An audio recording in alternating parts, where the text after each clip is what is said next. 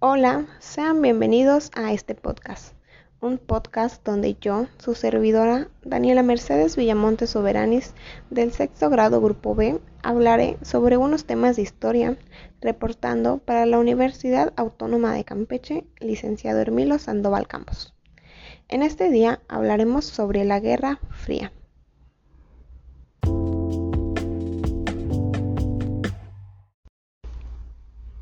Primero, estamos en el año de 1945, al final de la Segunda Guerra Mundial, donde se encuentran dos grandes potencias, Estados Unidos de América y la Unión de Repúblicas Socialistas Soviéticas, la URSS, que éstas llevaron a cabo una guerra ideológica y armantista. Esta guerra trajo consigo unos conflictos internacionales. Como primer conflicto tenemos la Guerra de Corea en 1950 Corea del Sur es atacada por Corea del Norte. Las tropas de Estados Unidos intervienen militarmente y consiguen que la ONU declarase como agresora a Corea del Norte.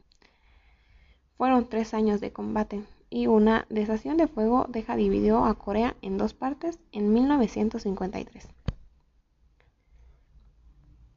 Por otro lado, en 1962, la crisis de los misiles en Cuba los servicios de espionaje norteamericano descubrieron que barcos soviéticos con dirección a Cuba transportaban cohetes con cabeza atómica destinados a establecerse en la costa de la isla más próxima a Estados Unidos.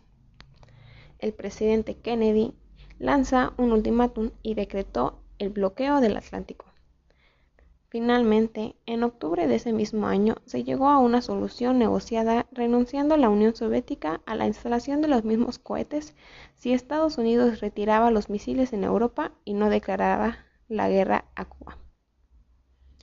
Tenemos en 1959 hasta 1975 la guerra de Vietnam, que fue originado por guerrillas comunistas de Vietnam del Sur, que fueron apoyadas por Vietnam del Norte para derrotar a ese gobierno. Este se vuelve un conflicto internacional cuando Estados Unidos y otros países apoyaron a Vietnam del Sur, mientras que China y la URSS enviaron municiones a Vietnam del Norte. Se requirió la intervención masiva de tropas y maquinaria militar de Estados Unidos, pero fue una gran derrota para este país. Ahora hablaremos sobre las principales características de los procesos de descolonización en Asia y África. En Asia, India aumentó el movimiento nacionalista y con él la represión. Durante lo que fue la Segunda Guerra Mundial, Inglaterra hizo participar a numerosas tropas indígenas en el conflicto. Ante la hoja del movimiento nacionalista, políticos abogaron por la independencia, la cual se logra en 1947.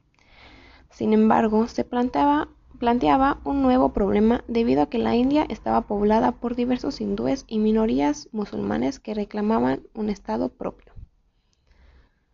Se declara una partición en dos estados, India y Pakistán, lo que provocó uno de los hechos más sangrientos de la historia, donde hubo masacres propiciadas por diferencias religiosas entre hindúes y musulmanes.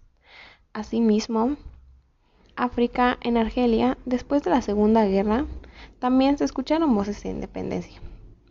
En 1954 se crea el Frente de Liberación Nacional, FELN, y es ahí donde comienza la lucha por su independencia. Las más importantes unidades francesas fueron enviadas ahí que trataron de destruir al FELN. Esta lucha provocó fuertes reacciones en la metrópoli. Colones franceses crearon la OAS, que con terrorismo intentaron anular los pasos de descolonización. Sin embargo, se firma la independencia en Argelia en 1962. Las dictaduras militares en Brasil, Argentina, Uruguay y Chile. Entre los años 60 y 70, Estados Unidos, por medio de una red de dictaduras militares, buscó que el comunismo no se extendiera en América Latina por medio de actos terroristas. Los países implicados fueron Argentina, Chile, Uruguay, Brasil, Paraguay y Bolivia, con apoyo de la CIA por parte de Estados Unidos. El 22 de septiembre de 1992 se descubrió una instalación de policías del Lambare Asunción, Paraguay. Los llamados archivos del terror, donde se dio a conocer actos terroristas de Estado en el Cono del Sur. Que dejó 50.000 muertos, 30.000 desaparecidos y 400.000 presos. Cae el muro de Berlín, de forma que el 9 de noviembre de 1989 cayó después de 28 años de haber sido construido debido a que la política de la Alemania Oriental estaba en crisis. El 4 de noviembre de 1989 se congregaron 500.000 personas en Berlín para protestar. El día 9 de noviembre, en una conferencia, se comunicó a los periodistas que las restricciones para viajar a Europa o a cualquier país de los ciudadanos orientales dejaron de tener efecto, que podrían viajar libremente. Los ciudadanos demolieron el muro con las cosas que tenían. Y este fue un evento histórico que puso fin a la Guerra Fría. Por otro lado, tenemos la desintegración de la URSS. Con la caída del muro, provocó que para 1990 todas las repúblicas de la Unión hayan aprobado declaraciones de la soberanía nacional y en 1991 11 repúblicas soviéticas tomaron la decisión de independizarse y el Partido Comunista fue disuelto. A principios de diciembre de 1991, presidentes de Rusia, y Ucrania, el presidente, el presidente de la Soviet Supremo, firmaron el Acuerdo de Belavej que puso fin a la Unión Soviética.